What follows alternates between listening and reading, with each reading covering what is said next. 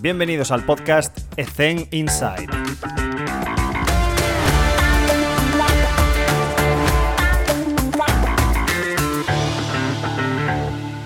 Muy buenas a todos y bienvenidos a Ethen Inside. Hoy es una edición especial porque no sé si os acordáis, pero hace muchísimo tiempo pregunté en redes sociales si había alguien que se animase a hacer una breve presentación, sobre todo muy práctica, relacionado con, con lesiones. Y en este caso, pues tenemos a Íñigo. Íñigo, ¿cómo estás? Muchísimas Hola, buenas tardes. ¿Cómo estás? ¿Cómo te encuentras? ¿Todo bien? Bien, todo bien, todo correcto. Perfecto, pues Íñigo es una de esas personas altruistas que quiere compartir con nosotros su conocimiento y experiencia relacionado con eh, la lesión del recto femoral en el fútbol. Es una presentación de 12 diapositivas muy, muy, muy condensada eh, y vamos a ir apareciendo vídeos en la presentación para apoyar con practicidad a, los conceptos teóricos que se van a, comentar. Y sin más, pues Íñigo, eh, coméntanos primero un poco el contexto en el que te mueves, eh, qué es lo que estás haciendo, cómo es tu día a día en una semana tipo, y luego ya empezamos la, presentación. Vale, bueno, yo actualmente estoy en el equipo filial del, del Eibar y nada, el día a día que tenemos en el equipo suele ser más que nada eh, presencial en los entrenamientos y, en los partidos. Entonces, estamos dos fisios eh, y mi compañero y yo pues estamos tanto en los entrenos como en los, en los partidos y, luego tenemos la, ayuda de, lo que es el preparador físico, un readaptador y, entonces pues entre todos pues hacemos lo que, lo que es el trabajo de, de recuperación de jugadores, del día a día, de y entonces, pues eso. Perfecto. Bien, pues eh, con este contexto, Íñigo, vamos a empezar con esa breve presentación y nada, te doy las riendas para que nos vayas comentando y ya vais a ver algunos vídeos relacionados con conceptos que vaya comentando y luego al final pues hacemos una breve reflexión o alguna pregunta si, si queremos contextualizarlo un poco o si hay alguna duda, pues ya, ya intervenimos. Vale, así que Íñigo, todo tuyo, cuando quieras. Muy bien. Vale, más que nada, pues pensamos tanto, tanto Alex y yo para, hacer este tipo de presentación, ahora que han empezado ya la mayoría de las ligas, pues después de haber pasado por, por una pretemporada previa, eh, sería buena idea hacer una presentación sobre, sobre uno de los músculos que más se lesionan en pretemporada, que, en este caso es el, recto femoral. Mm. y, nada, primero para poner un poco en, unas ideas generales de, lo que es el, recto femoral, pues eh, diríamos que, es uno de los músculos que, más se lesionan durante la temporada, después del bíceps femoral y, de la musculatura, aductora, pero sí que hay que tener en cuenta que, en, esta, en esta etapa de pretemporada que ya ha pasado es, el músculo que, más se suele lesionar. Tiene mayor porcentaje de, lesiones. Eh, esto porque puede ocurrir o por qué se piensa que puede ocurrir? Bueno, pues después de, lo que es el periodo de, vacaciones, de verano y tal, cuando se comienzan de nuevo con los entrenamientos, eh, se sobresolicita la estructura y, es mm. por ello que se piensa o se cree que, que puede, puede, ser la causa de, esa, de esa, tasa de, lesiones. Eh, sí que puede mucho que ver también eh, el tipo de estructura muscular que tiene, que tienes en un 65% aproximadamente de, fibras rápidas, es un músculo explosivo y, después de ese, de ese, parón veraniego, el hecho de que se vuelva a sobresolicitar toda esa estructura puede dar a, a, que se lesione más, más frecuentemente que otro, otros grupos musculares. Y luego tener en cuenta también que, que es un, un músculo con una tasa de recidiva bastante alta, que, según ciertos estudios puede llegar hasta, hasta el 17%, cosa que, hay que tener muy en cuenta a la hora de, llevar a cabo la recuperación. Y bueno, para hacer un, pequeño, un pequeño repaso, una introducción anatómica, eh, menciona que el recto femoral es un músculo biarticular, bipeniforme y, y fusiforme que, que, cuyas funciones principales son tanto la extensión de, rodilla como la flexión de cadera. Eh, tienen tres orígenes, eh, un tendón directo que, comienza o que se origina en la espina ilíaca anterior inferior, un tendón indirecto cuyo origen es la, ceja cotiloidea y luego hay un tendón recurrente que, es inconstante, que no aparece en todos, en todos los cuerpos, eh, que puede eh, llegar hasta las fibras más anteriores de, de lo que son las fibras del glúteo medio. Y luego ya a nivel distal tenemos eh, el tendón cuadricipital que, que se inserta en la rodilla. Luego, pues al final, cuando hay una lesión muscular, muchas veces se, se, intenta buscar lo que es una causa, una explicación de, del por qué ocurre, cosa que que a veces es bastante difícil el, encontrar el porqué porque al final es, las lesiones musculares son muy multicausales y, a veces es difícil encontrar una misma explicación que, que dé pie al origen de esa lesión. Pero bueno, sí que tenemos unos factores eh, de riesgo que pueden hacer que esas, eh, esas lesiones de recto femoral sean más frecuentes. Tenemos unas propias del jugador, eh, son los factores de riesgo intrínsecos, como puede ser una una lesión previa en ese, en ese grupo muscular o incluso en, en otros grupos musculares de esa misma pierna. Por ejemplo, eh, el recto femoral eh, y el psoas son, son sinergistas, una mala función, una rotura en el psoas antigua que, que hace que su, su, función no sea la correcta, puede hacer que se sobresolicite el recto femoral. Entonces hay que tener en cuenta esos factores de riesgo también. Eh, otros, como podría ser la pierna dominante. Una persona que, es diestra siempre utilizará mucho más la pierna derecha, lo que hará que, se sobreuse más eh, esa musculatura. También tenemos, por ejemplo, la falta de fuerza en el cuádriceps o incluso lo que puede ser la, fatiga del propio músculo. Luego hay un par de temas que son un poco controvertidos, que, los estudió Jordan Mendiguchi en un, en un estudio suyo que hizo sobre recto femoral, que, que son la flexibilidad y, y, el sobrepeso acompañado de una baja estatura. Eh, este último lo, lo, vieron en dos estudios, uno, uno era de, del fútbol que, que, nosotros más conocemos y otro era otro estudio sobre el fútbol australiano, en la que en los dos eh, se veía que, que las personas con menor estatura y mayor peso tenían más más riesgo de, sufrir ese tipo de lesión. Pero ya digo, al final son dos estudios que, lanzaban una hipótesis que hoy en día todavía no, no está del todo confirmada. Y luego tenemos lo, que es la flexibilidad del propio músculo, que hoy en día, que por mucho que, digamos que una buena flexibilidad siempre puede prevenir este tipo de lesiones, en el caso del recto no, no estaría del todo confirmado. Así que habría que estudiarlo un poquito más todavía.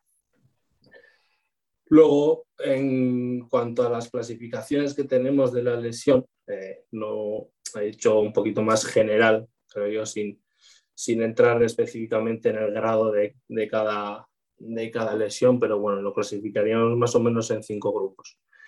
Un primer grupo que serían las, las desinserciones a nivel, de, a nivel proximal, que ocurren sobre todo cuando eh, hay una contracción muscular explosiva sobre una resistencia fija. Lo pueden ocurrir también con un sobreestiramiento o una deceleración eh, muy, muy, muy brusca. Esto ocurre a nivel del tendón, a, nivel proximal, lo que hace que, que, a veces se retraiga ese tendón y dé todavía más problemas. Entonces, el jugador sobre todo siente, siente un fuerte hachazo y, sobre todo imposibilidad de, o impotencia funcional a la hora de, flexionar la cadera. Esta es, por no decir la más grave de las más graves, porque su recuperación podría alargarse hasta los 4 o 5 meses. De primeras, eh, la, primera opción suele ser la, intervención quirúrgica, pero hay casos en los que se, deja que, que se cree una cicatriz fibrótica lo que, lo que de primeras podría hacer que, el jugador eh, evitase el quirófano. Eso sí, eh, al final esa cicatriz puede ser bastante predisponente a, sufrir una recaída. Entonces, una, segunda lesión en esa zona ya sería motivo de, operación para, insertar bien ese tendón en el, sitio que, le corresponde. Luego tendríamos las lesiones que eh, afectarían al tendón central que sobre todo ocurren en el tercio medio y superior del músculo, ya que el tendón central es intramuscular y llega más o menos hasta la, mitad de, la altura del muslo. En esta ocasión también el, jugador sobre todo nota, nota un hachazo, un hachazo fuerte que, imposibilita bastante, deja bastante impotencia funcional. Y al eh, afectar a lo que es el tendón son de, bastante mal, mal pronóstico, porque da pie a, a tener bastante, bastante recaídas. Eh, la recuperación puede alargarse, alargarse hasta las seis o, ocho semanas, más que nada por, eh, por, lo que he comentado, que cuando afecta, afecta al tendón hay que, hay que tener muchísimo cuidado y en este aspecto, pues la recuperación también tiene que estar bien supervisada y, eh, e ir con calma, porque al final las lesiones de, lo que son el, recto muchas, muchas veces eh, posibilitan al jugador realizar muchas tareas en, un espacio corto de lo que es la, recuperación. El jugador se siente muy bien, muy rápido, pero eh, la lesión sigue ahí y al final respetar los plazos te puede, te puede hacer que, que te evites una, una recaída. Luego tendríamos un, un, tercer grupo que sería la lesión superficial, esto ocurre más a, nivel miofascial y es, bastante poco frecuente. Eh, suele ocurrir generalmente en el tercio superior y no, suele haber una sensación o un signo de, hachazo de, pedrada, que, sí suele ocurrir en las lesiones de, lesión eh, del tendón central o las desinserciones. El problema de esto, ¿cuál suele ser? Que puede que haya acumulación de hematoma. Entonces habría que valorar en ese momento si es necesario sacar ese hematoma para evitar eh, posibles problemas a, corto y medio plazo. Y luego eh, también tener cuidado con las recaídas porque eh, el músculo sartorio justo pasa por encima de lo que, de lo que es el recto en esa zona. Cuando el, sartorio se activa, comprime el, el recto femoral. Entonces, puede eh, generar problemas a la hora de cicatrización. Entonces, esa activación del sartorio hace que eh, comprima el músculo, el recto, y no, no, sea una buena cicatrización, lo que puede dar pie a, a recidivas. Por eso el, plazo de recuperación puede, puede ser desde dos semanas hasta ocho semanas, dependiendo de, de este problema. Entonces, también es una lesión que, aunque sea poco frecuente, es importante tener, tener cabeza fría por, por lo que pueda ocurrir. Y finalmente tenemos las, las, lesiones periféricas, un grupo que ocurre más a nivel proximal, tercio superior y tercio medio, tanto en zona media como, como en lateral. Y estas lesiones periféricas son las que mejor pronóstico tienen. Eh, las proximales eh, apenas generan hematoma, es más, incluso puede que, que permita jugar al jugador en el día a día puede entrenar bien, incluso puede competir con ventajas compresivos y tal, pero sí que notará una pequeña molestia, sobre todo cuando son golpeos, acciones explosivas como sprints, deceleraciones que no le impedirán jugar, entrenar, competir, pero que esas molestias estarán ahí. Entonces, de primeras, habiendo localizado bien la rotura en dos o tres semanas, el jugador sería, sería capaz de, de volver a competir. Y luego, dentro de esas lesiones periféricas, ya a nivel distal, se asemejan bastante a las que son de, nivel proximal, pero estas sí que pueden generar más, más hematoma, por lo que, como he comentado también en las lesiones superficiales, habría que valorar si es necesario extraer ese, ese hematoma o no. Y bueno, luego pasando un poco a lo que son los mecanismos lesionales de, que ocurren en la lesión, eh, lo dividiríamos en cuatro. Eh, el golpeo, el sprint, la, la deceleración o la frenada y luego ya lo que es la, contusión. Eh, la primera y la más importante, que es donde, donde la mayoría ocurren, es, el golpeo de balón. Entonces, este, este tipo de mecanismo suele eh, generar roturas tanto a nivel distal como proximal, ¿vale? En lo que es en todo, en todo el músculo. hay que tener en cuenta? Bueno, el recto femoral al final eh, está activo en lo que es todo el proceso de, de golpeo de balón.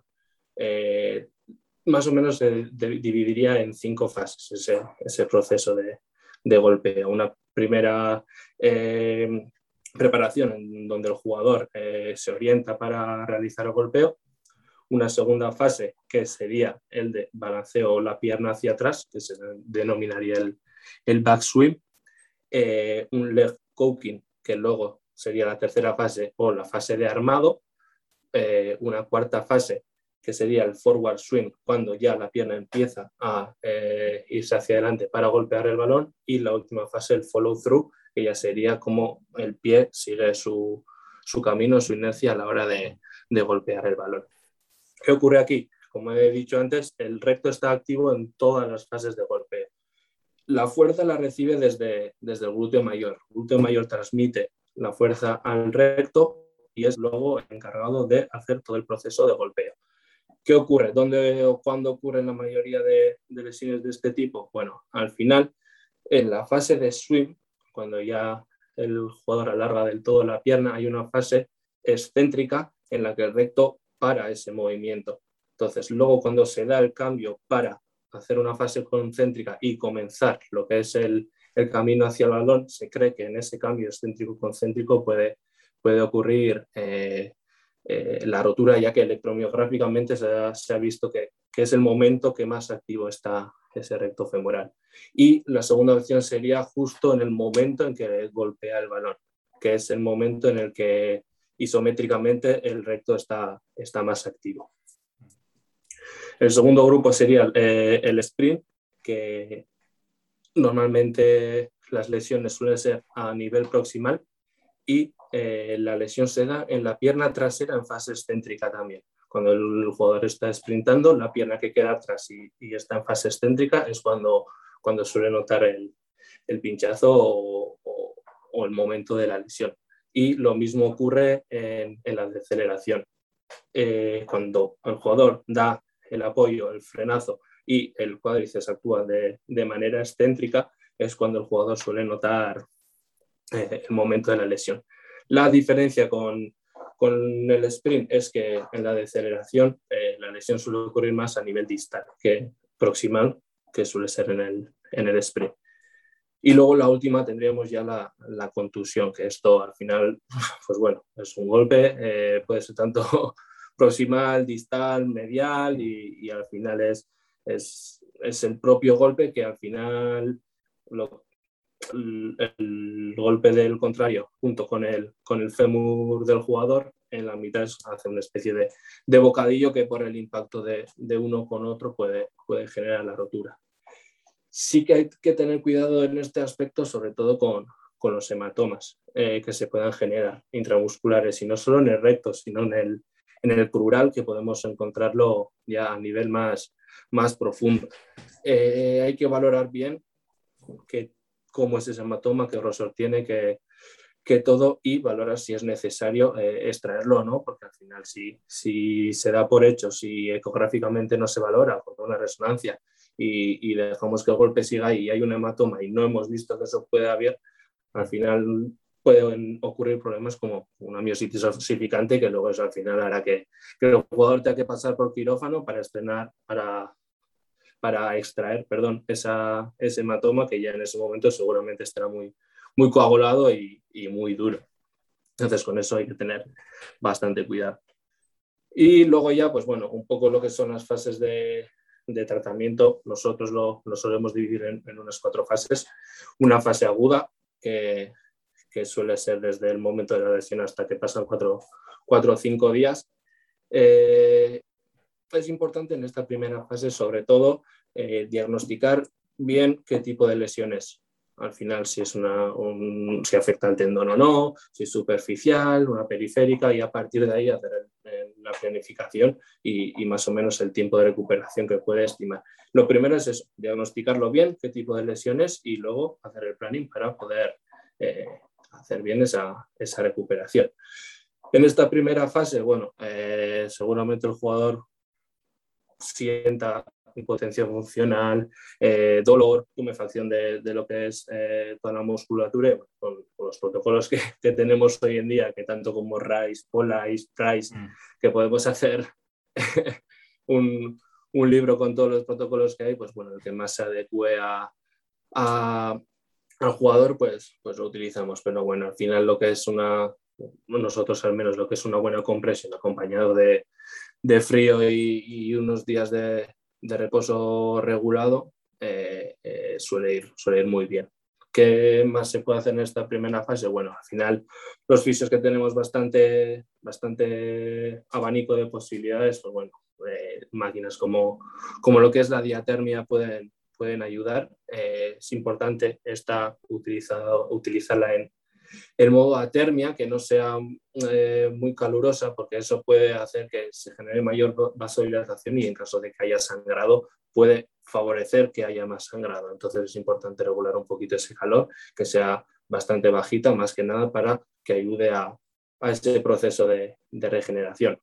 Así que se puede también a nivel de, terapia manual, eh, corregir posibles disfunciones que pueda haber a nivel de tobillo, a nivel de cadera, a nivel de raquis, normalizar un poco toda la movilidad de, eh, lo que es el cuerpo para luego ayudar un poquito a, la recuperación.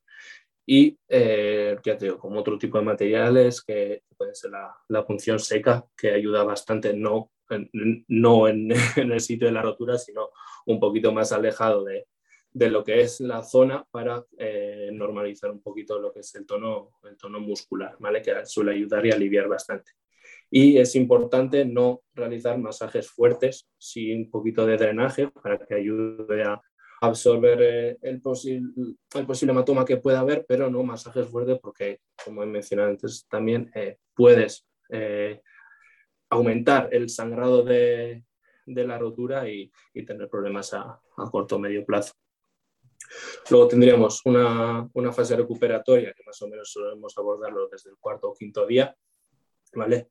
Podemos seguir con lo que es la terapia manual, ahora sí que podemos poquito a poco introducir un poquito masaje que puede ayudar a, a nivel, de, a nivel de reorientación de las fibras, también podemos seguir normalizando lo que es la movilidad de tobillo, cadera, cadera y raquis y sobre todo empezar ya con el, con el trabajo de fuerza, no un trabajo de fuerza eh, con gran carga, pero sí que vaya poco a poco metiendo estímulos al músculo para que ayude también a esa, reorientación de las fibras. He mencionado antes que es importante eso, saber qué tipo de lesiones, dónde está localizado, porque eso también a la hora de, elegir qué tipo de ejercicios pueden ir bien y cuáles no, eh, es, bastante importante, al final un ejercicio que te puede generar mayor estímulo a nivel proximal y otro ejercicio te puede generar más estímulo a nivel distal. Entonces, lo que un, lo que puede estar contraindicado para, un, tipo de lesión puede estar indicado para, para otro tipo de lesión. Entonces es importante tener un, buen diagnóstico y, como he dicho, empezar con, cargas más bien bajas, con, isometrías y poco a poco ir aumentando, aumentando esa carga, siempre y cuando eh, el jugador lo tolere. Nosotros generalmente eh, aplicamos la, regla de, de, no dolor, porque creemos que todavía es más contraproducente. Sí que nos movemos en una escala de 0 al 10, en un 2, 3, que puede ser una pequeña molestia, pero que, el jugador lo pueda tolerar bien, pero nunca un, a partir de un 4, porque al final eso puede ser al final más dañino que, beneficioso.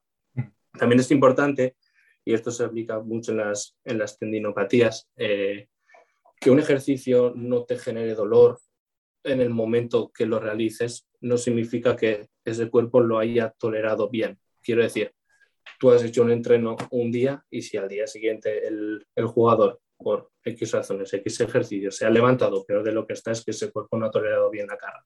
Entonces, habría que bajarla un poco. ¿Qué ocurre?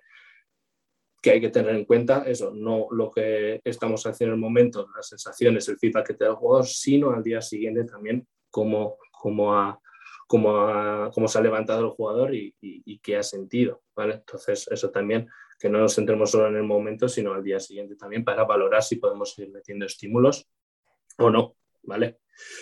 En esta fase también, al final, estaría bien eh, trabajar todo lo que es el core, trabajo lumbopélvico, eh, adaptar un poquito el trabajo de cardio, dependiendo de sus molestias. Tenemos la posibilidad de hacer piscina, tenemos la posibilidad de hacer bicicleta, incluso si está un poquito más avanzado, hacer un, un poquito de, elíptica. Entonces lo importante es adaptar a la sensación del jugador y, y, adecuarlo a, a, cómo está él en ese momento. y todo lo que sea añadirle trabajo de tren superior, trabajo de neurodinamia, puede, puede ayudar mucho en, en esa recuperación y en, el condicionamiento físico de, del jugador.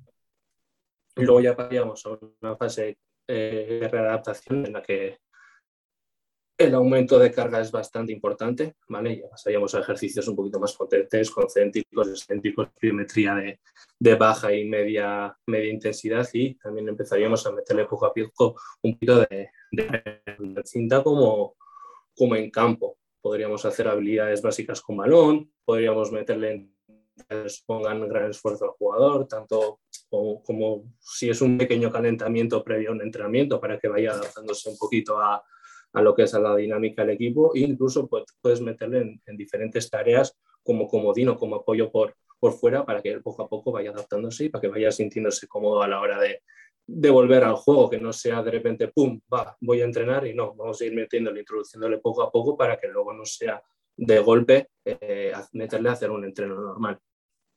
¿Vale? Y sí que luego ya en la última fase eh, sería importante eh, trabajar a nivel de, pliométricos altos, de alta intensidad, meterle unos excéntricos bastante fuertes para ver qué tal tolera y sobre todo trabajar a nivel de, mecanismo lesional. Quiero decir, si ese jugador se ha lesionado haciendo un sprint, sería importante trabajar ese sprint. Si un jugador se ha lesionado eh, con un golpeo, sería importante trabajar ese golpeo, tanto a nivel de, de técnica como de, de, cantidad, de meterle carga para que ese, ese músculo vaya poco a poco adaptándose a, a, lo, que, a lo que va a requerir después. Y al final luego ya sería ir introduciéndole a, a trabajos colectivos con el grupo, con, con, normalidad y poco a poco llevar una cuantificación de la carga de lo que está haciendo y eh, monitorizarlo bien el día a día antes de, de, de volver, volver a, a competir.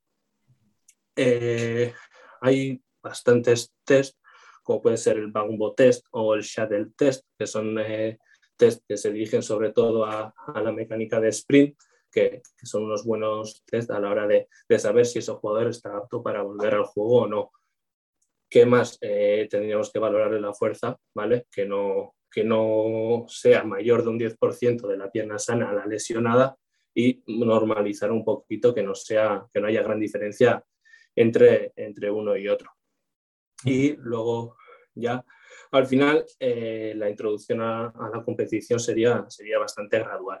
Eh, la última guía que leí de, del Fútbol Club Barcelona ponía que lo ideal sería en la vuelta a la competición empezar eh, con una progresión gradual de los minutos, empezar con un partido de 15 minutos, volverlo a meter al siguiente partido media hora, luego 45, luego 60.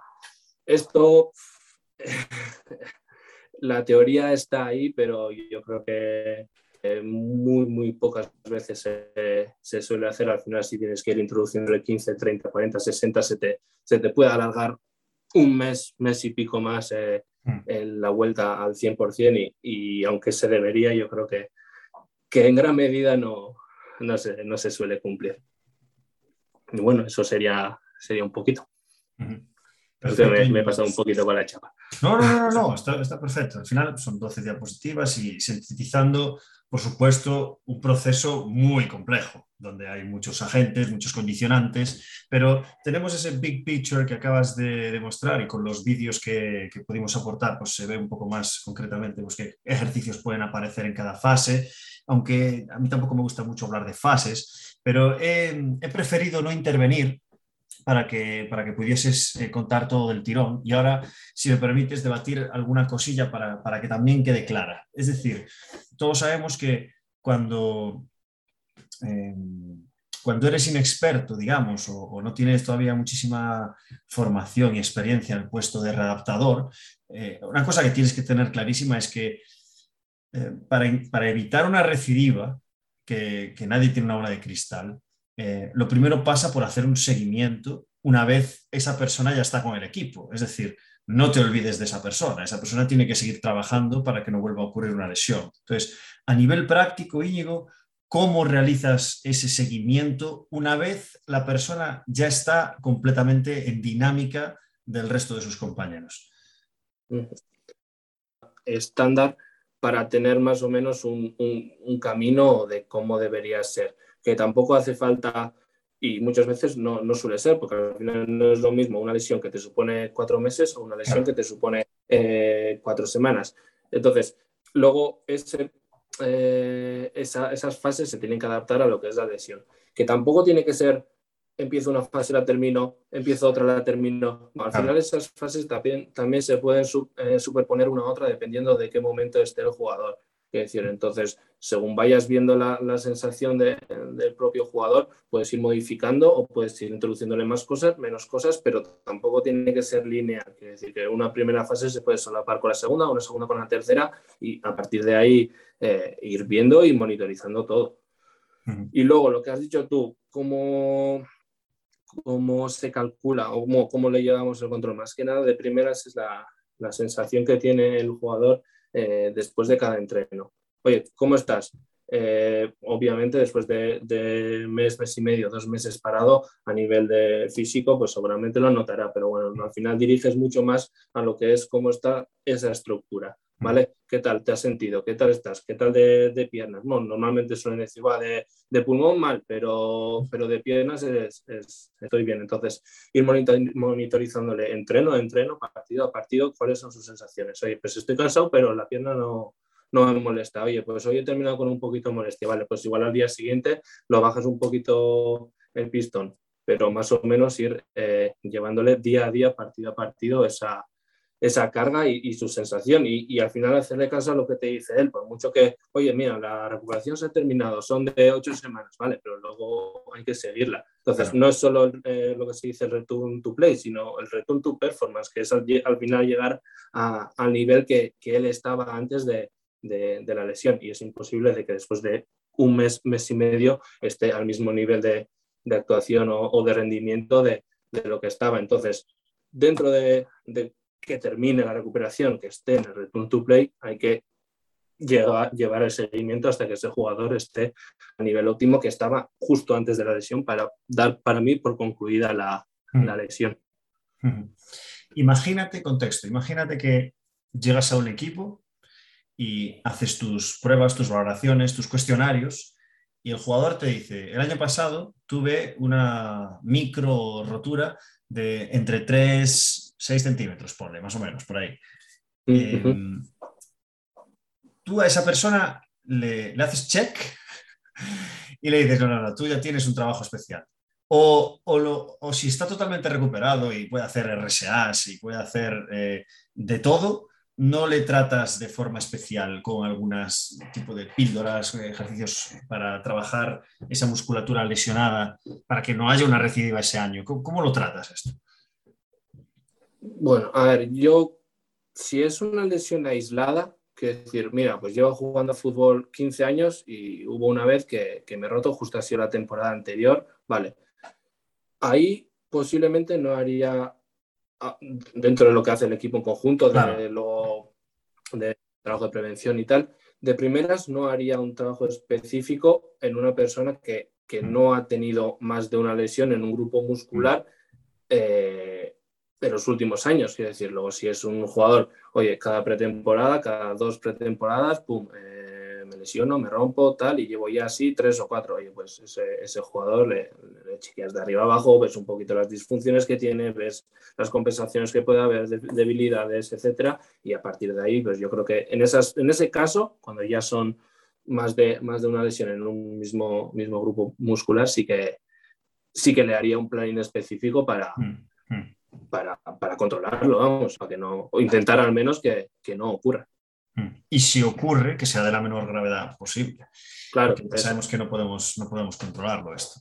Eh, otra cosa que, que, me ha parecido muy interesante, el hecho de pues, simular, eh, como llama en, en, el microciclo estructurado, situaciones simuladas preferenciales, intentar simular el juego lo máximo posible y sobre todo que la persona, jugador, jugadora, el deportista, tenga la sensación de que cuando esté con dinámica de sus compañeros, sienta y haya recibido una carga que incluso sea superior a lo que están haciendo eh, sus compañeros, para que tenga esa sensación de estoy preparado o preparada para lo que sea. Y muchas veces el hecho de, que también lo comentaste, de acelerar los plazos biológicos de recuperación, provoca que haya recidivas, que a veces hay que entender el contexto. Es decir, claro, si me estoy jugando un descenso o un ascenso o un campeonato, un tal, los tiempos biológicos, pues desde el médico, pues habrá que tomar decisiones consensuadas. Pero claro, eh, muchas veces es difícil. No sé si has tenido alguna situación sin dar nombres del estilo, de tener que acelerar procesos para, porque nos jugamos la vida, con vendaje compresivo y a jugar. Sí, sí, hombre, eso claro que sí, eso, eso ocurre. Lo primero, lo que has dicho, lo de, lo de adecuar y simular el máximo posible el, entorno de, una vuelta a la competición, eso sí que ocurre mucho, eh, sí con a nivel de isquiotibiales con los sprints y a nivel de recto femoral con los golpeos de, oye, eh, me da miedo golpear.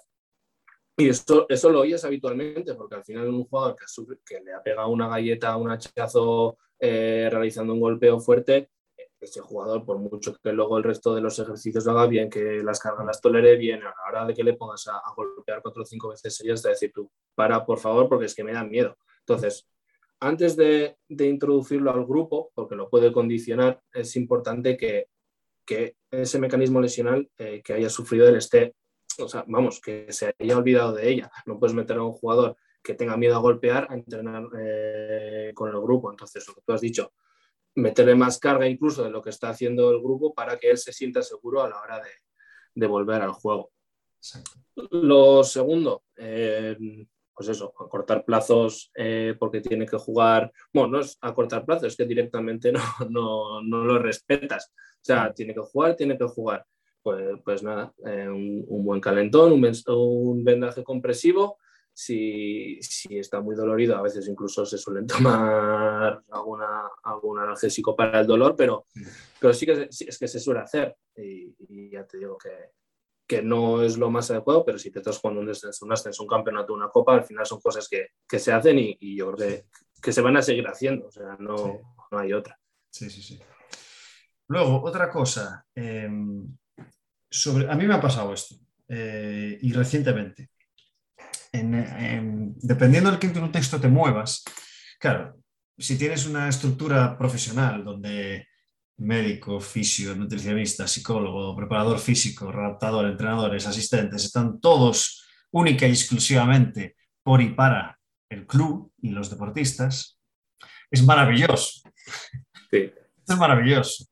Pero cuando eres un preparador físico que estás solo y lo único que tienes es un fisio, eh, un médico de cabecera, que ni siquiera tiene formación deportiva, y lo que sea. Eh, no, no, digo que sea mi caso, eh, ni mucho menos. O sea, yo estoy orgullosísimo de, de... Pongo contextos de compañeros que sé que están en esta situación. Y yo lo he estado al principio. Entonces, resulta que si tú tienes una jugadora que, perdona que hable en femenino, porque estoy en, femenino, si tienes a una jugadora que necesita de estos servicios y el club no te los puede dar, ¿a dónde va? A otro sitio. Entonces, claro, en un sitio le dicen una cosa, en otro sitio le dicen otra. Y si sobre todo el que se lo dice lleva una bata blanca, lo que le dice va a misa, independientemente de si es acertado o no, debatible o lo que sea. Entonces, a lo que voy es, que me estoy enrollando, cuando tú tienes una lesión y no tienes a entorno profesional deportivo alrededor, lo que se suele pautar es no te muevas, que tu homeostasis eh, cure la lesión y no te preocupes que te vas a recuperar obvio que me voy a recuperar, obvio. Pero coño, quiero acortar los plazos lo máximo posible y hacer la readaptación de, la forma más específica posible, etc. Entonces, hay una atrofia muscular en ese músculo por no utilizarlo que luego cuesta muchísimo recuperar después. Entonces, ¿qué opinas sobre esto? ¿Cómo intervienes? ¿Qué tipo de ejercicios le plantearías para una lesión de, o sea, para hacer isometrías, para hacer activaciones, pequeñas contracciones para paliar un poco esa ese, inicio de atrofia muscular que va a tener las primeras semanas. ¿Cómo harías? Bueno, a ver, luego lo primero que habría que ver qué, qué posibilidades tiene él o ella para acceder a, ciertas no sé, máquinas o ciertos mm. eh, elementos que le puedan ayudar en, en, esa recuperación. Lo que tú has dicho sí que la pata blanca es verdad, sobre todo cuando, cuando no tienes uno, uno propio mm. propio en el equipo, pero bueno, yo creo que hay que adecuarse un poco al, entorno de, esa persona. Oye, le preguntas, ¿qué puedes hacer? ¿Qué tienes en tu entorno? Mira, pues puedo ir al gimnasio, puedo ir al deportivo, puedo ir a la piscina, puedo tal. Pues bueno, a partir de ahí, eh, adecuar eh, una recuperación lo mejor posible a, Oye, pues no, tengo acceso al gimnasio. Pues bueno, pues en unas fases eh, iniciales, pues les enseñas unas isometrías, les enseñas unas, medias sentadillas, eh, unos ejercicios para, fortalecer el core y lumbo pelvis que sea de, peso libre, que no le suponga ningún tipo de material, eh, mantenerse activo, trabajo de cardio en la medida de lo posible que sea sin dolor, ese tipo de cosas que, ya tengo que lo, primero saber cuál es su entorno y mm. después, sabiendo cuál es su entorno, eh, adecuar esa recuperación a, las posibilidades que tiene ella. Bueno. Hace, hace muy poco eh, nos pasó que tuvimos una, pequeña micro rotura de, de, 3, de centímetros fue en el, gemelo con, con Laia Palau y al día siguiente estaba entrenando ya. Bueno. Claro, no sé, si conocéis a Laia Palau. Laia Palau es. Eh, sí, sí, sé quién es. Bueno, sé quién es de. La visto. Claro, claro. O sea, para quien no la conozca, Laia Palau es una jugadora de leyenda, leyenda del baloncesto español. Una leyenda. Tiene 42 años y todavía está jugando. Eh, que de hecho debatí con ella sobre qué es el talento y la genética y todo esto. ¿no? Pero es curioso, ¿no? Cómo eh, me viene a la cabeza también con Norma Gregor, no sé si lo sabéis, que, se, que se rompió tibia y peroné y al día siguiente estaba en el gimnasio haciendo pull-ups y haciendo press militar y tal. Entonces, claro, luego, eh, eh, yo qué sé, me, me, torcí un pie y estoy una semana sin hacer nada, porque, no, porque el médico me ha dicho que no me puedo mover.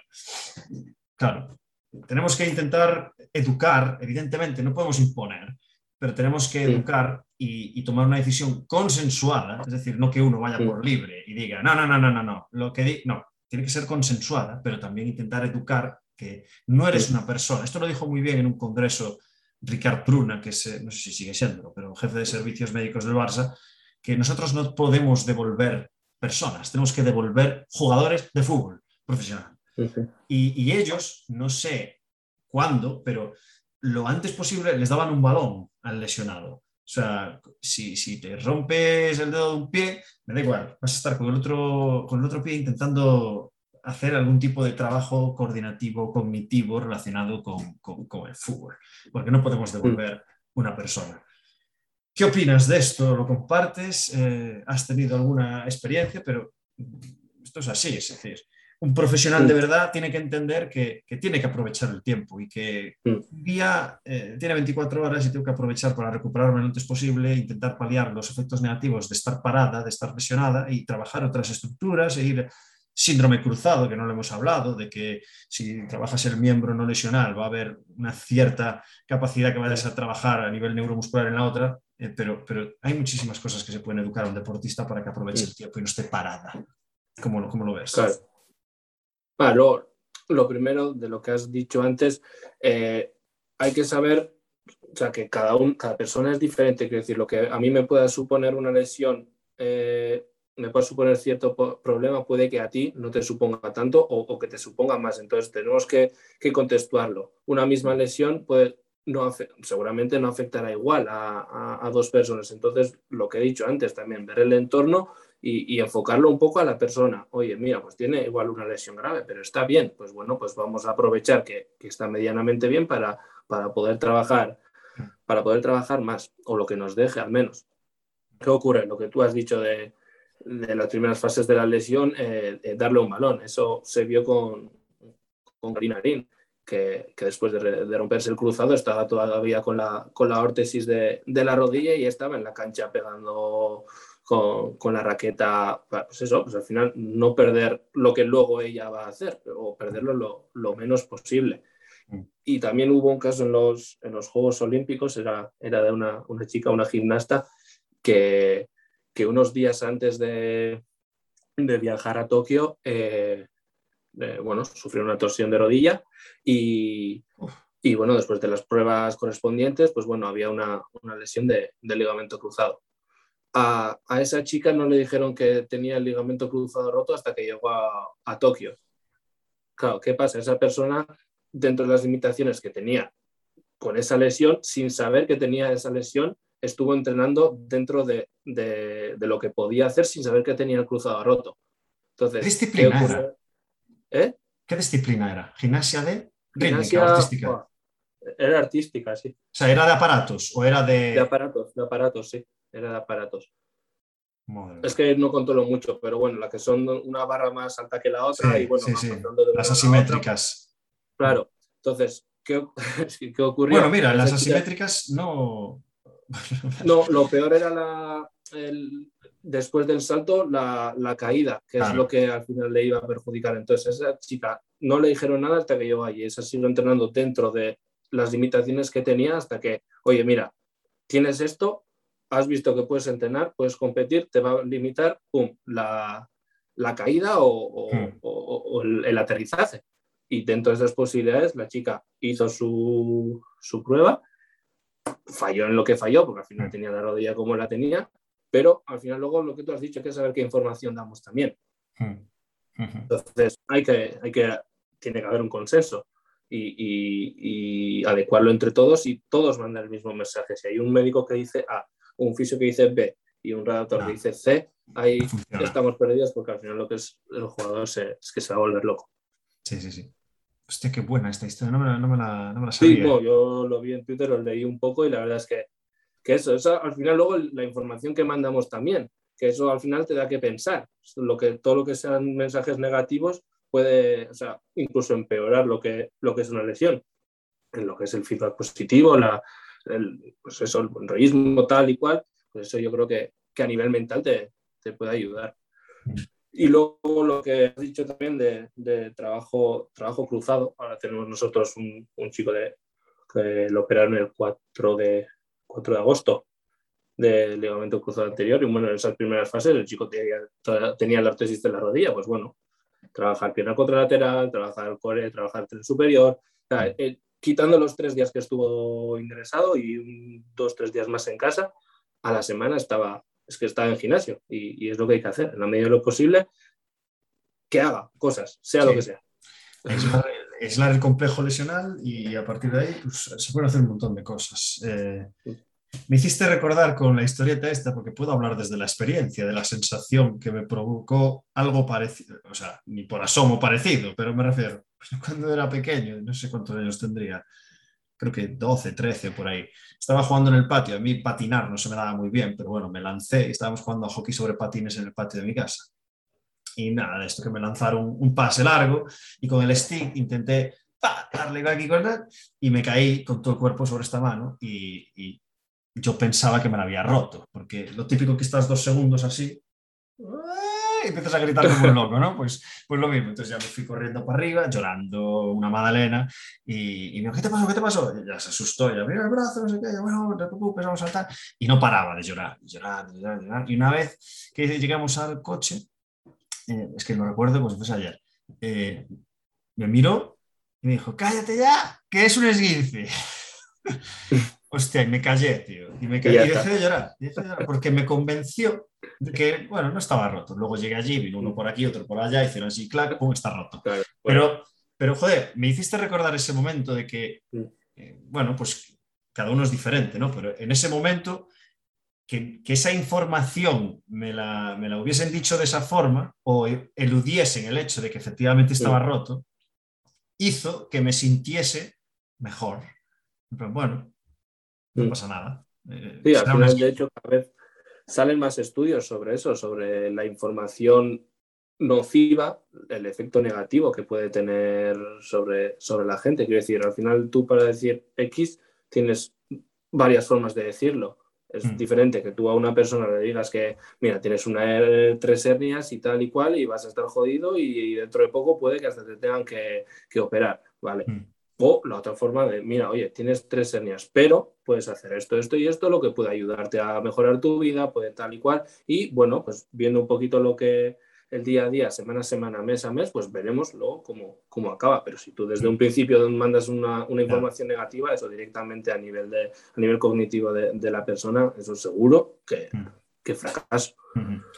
Por experiencia y alguien que no la tenga tanto, yo entrené a una persona que tenía nueve hernias discales, no protusiones, hernias discales. Y se pueden hacer, tiene una reducción de la movilidad increíble, pero se pueden hacer muchas cosas, muchas cosas. Y no solo isometrías, sino que se pueden hacer ejercicios con, cierto movimiento y con carga y, simplemente, pues lo que decías tú, eh, ir sacando la información, cómo te encuentras, esa percepción subjetiva de la persona te va a dar mucha información para saber qué prescribir. Eso, eh, eso es así. Y, y luego se me fue el santo al cielo porque te iba a decir otra cosa, pero no te quise interrumpir y ya no me acuerdo lo que era. Pero bueno, si me aparece, te lo preguntaré. Em, nada más. Eh, porque esto me lo comentaste también. Nada más. Fui apuntando cosas por ahí para guardarlas para el final. Creo que ha estado, ha estado muy, muy, muy completito. Es decir, creo que se ha sintetizado un mundo que es súper complejo, hiper complejo, y, bueno, mostrar un poco de luz en esta lesión específica, desde también tu experiencia, pues creo que, bueno, para cambiar un poco también eh, el tema de que no sea solo una entrevista específica y todo eso. Pero Íñigo, te voy a poner a prueba, lo siento mucho. Esto no te lo dije, pero estoy no, esto, esto, en el contrato yo no lo leí. eh, llevo haciéndolo dos semanas solo. Eres la tercera persona. Yo siempre acababa la entrevista con qué le dirías a tu yo de 20 años, pero ya está, ya murió. Ya, ya, cada, siempre se responde lo mismo. Entonces, lo que os estoy preguntando es eh, si puedes recuperar algún momento embarazoso en el puesto de trabajo como preparador físico. ¿Sabes? Algún momento gracioso, curioso, vergonzoso, ¿sabes? ¿Te acuerdas de algún momento? Hostia, tío, aquí la lié eh, pero bueno, ahora me río. Pero liarla en el sentido de algo mal o algo. Lo que tú quieras, tío. Alguna, alguna historia. Seguro que te ha pasado algo, como, como a mí mil veces. Que se me cagó uno en una sesión. no, tanto no. Sí que tengo recuerdos, son. Ya era, un par de años. Era, era con un. Bueno, esto ya era, no es gracioso. Luego, ahora sí que me toman el pelo por ello. Pero esto es lo que estaba buscando. En el momento no lo fue porque al final para mí fue, fue duro, bueno, duro y al final, bueno, son cosas que, que, pasan y vas aprendiendo de ello, pero sí que era un chico con, con un esguince de tobillo que, que a priori ya te fue una buena entrada, pero bueno, que, en unas dos semanas el, el chico recuperó bien y, y, se veía bien y bueno, lo empezamos a meter con el grupo tal.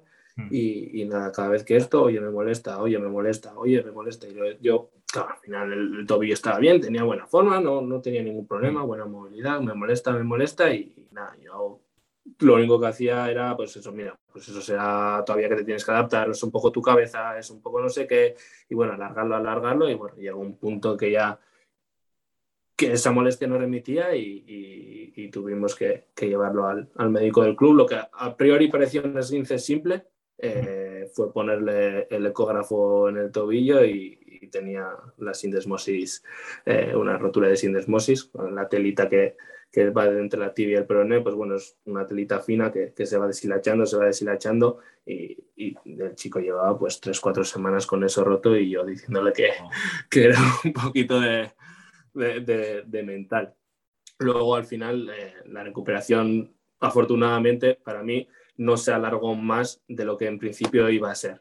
Quiero decir que el tiempo que llevaba de recuperación lo, estaba bien logrado, lo contamos para que luego añade un poquito más eh, a esa recuperación. Pero sí que hoy en día todavía, ya son dos años, pero eh, todavía sigo con ese jugador y, y, todavía me lo recuerdo y tal, pues muy bien, en general como oficio bien, pero el tema de la sinesmosis ese día no fuiste a clase ¿eh? y, todavía me, me, lo recuerdan de vez en cuando. Esto es el típico, eso no es nada, hombre. claro, esto luego al final dices, ostras, me la comí, a partir de ese momento, mira, valorar todavía mucho mejor, lo mejor que se pueda, descartar todo, todo, todo desde un principio y, y, al final, lo que te he dicho antes, al final el dedicarle un poquito más de tiempo a, al asunto te puede, te puede hacer ahorrar tiempo después. Hmm. Entonces, pues sobre todo tema de recaídas, en este caso de, de, una buena valoración o una buena derivación, que en el momento para mí no fue necesaria una derivación a, al médico para hacer una eco, una res o lo que sea, cosa que luego al final eh, sí que lo fue y bueno, pues la verdad es que, es que es un error, que que afortunadamente luego no, no fue a, más, pero, pero luego eso te sirve para aprender y, y saber que, que cosas que crees que son así, puede que al final no sean así. Lo que hace falta es dedicarle un poquito más de tiempo a, a mirarlo bien, valorarlo bien, estudiarlo bien y, y a partir de ahí, pues, pues saber si es necesario derivar o no, que tampoco es ninguna vergüenza. Oye, pues mira, se deriva, se hacen pruebas y, y ya está, que, que, no hay ningún problema con ello. Pero en ese momento, pues ellos todavía me lo recuerdan. Qué bueno. No se puede saber de todo, hay que derivar. Me quedo con lo último que, que has dicho. Eh, y me has hecho ponerme filosófico. Te voy a hacer una última pregunta, muy, muy de filosofía. Eh, no, hay, no, hay, respuesta correcta e incorrecta, solo es saber tu opinión. Eh, Íñigo, te, te, quedan cinco años de vida. ¿Cambiarías algo? No, yo la verdad es que no. Qué suerte. Al final, no, la verdad es que no. Yo, yo creo que lo que, vale, igual suena tópico también, ¿eh? sí. pero lo que he hecho o lo que estoy haciendo es lo que me han hecho llegar hasta aquí o lo que, lo que mm. soy. Entonces, al final, cambiar algo que haya hecho puede que cambie el resultado. ahora. Sí. Sí, sí, Entonces, yo ahora mismo estoy muy a gusto tal y como estoy con, con lo que hago y con lo que, lo que he conseguido y yo creo que al final tanto lo bueno como lo malo han hecho que, que hoy en día esté como esté. Entonces, no, no me la jugaría de cambiar algo y, hmm. y cambiar el resultado de, de, lo que es, de lo que soy o lo que he hecho hoy en día. Me alegro, me alegro, porque es algo que, que merece la pena reflexionar y ponerse en ese, en ese contexto. Es decir, eh, no quiero acabar el podcast con, con, este mensaje, ¿no? De, joder, si me muero dentro de cinco años y lo sé, pues, qué, qué mal rollo. Pero realmente es un ejercicio bastante potente de replanteate, reflexiona sobre lo que estás haciendo, el tiempo, que es tu recurso más valioso, porque no lo recuperas. Es un reloj de arena que sigue cayendo hacia abajo y lo que ha caído no lo recuperas y no sabes cuánto hay ahí arriba. Lamentablemente claro. no lo sabes. O sea, no, mm. te he dicho cinco años, pero igual son dos. Sí, sí. Igual son 50. O, o tres pero, días. Sí. Claro, eh, entonces, creo que es algo que estaba muy relacionado con la pregunta de qué le dirías a yo de 20 años, porque siempre respondían, disfruta con lo que haces y intenta vivir el día a día al máximo, haciendo lo que más, lo que más te gusta, sabiendo todos los condicionantes que hay, que no nos lo ponen fácil, pero claro. coño, intenta disfrutar un poco y, y, que la vida son tres días. Es que parece utópico también, pero mmm, hacer, me gustaría de verdad que los que nos estéis escuchando hagáis esta reflexión de si de verdad estáis dedicando el tiempo a lo que queréis hacer con la gente que merece la pena que le dediquéis el tiempo que tenéis, que es vuestro tesoro. Entonces, replantearos eso, eh, porque merece la pena. Nada más, Íñigo, eh, prefiero que acabes tú. Eh, si quieres contar algo, cuéntame algo para, para, acabar, porque no quiero cerrar yo la entrevista. Por mi parte, oh, ha, sido no. un placer, ha sido un placer y, y, muchísimas gracias por tu altruismo, por presentarnos esto, tu conocimiento, tu experiencia. Así que ha sido un placer, Íñigo. Acaba, acaba tú la entrevista. Pues nada, para, para mí también ha sido un auténtico placer. Es una cosa para mí nueva, no había hecho nada, nada parecido hasta, hasta el momento. La verdad es que, que me ha gustado mucho, he pasado un, un, buen rato. Y nada, a la gente que, que lo escuche, espero que, que, le haya gustado. Se aceptan sobre todo críticas constru constructivas y, y todo lo que, lo que sea para mí también para mejorar si, si, me lo hacen llegar, yo, yo más que agradecido y, y seguro que, que, podemos hacer otro pequeño debate en algún otro momento. Así que Perfecto. nada, gracias a ti, Alex, y, y, un placer. Perfecto. Pues muchas gracias, Íñigo. Y sí que cierro de la misma forma siempre, que es que te deseo lo mejor en lo profesional, pero sobre todo en lo personal, que es lo más importante. Así que muchísimas gracias, Íñigo, y cuídate mucho. Igualmente.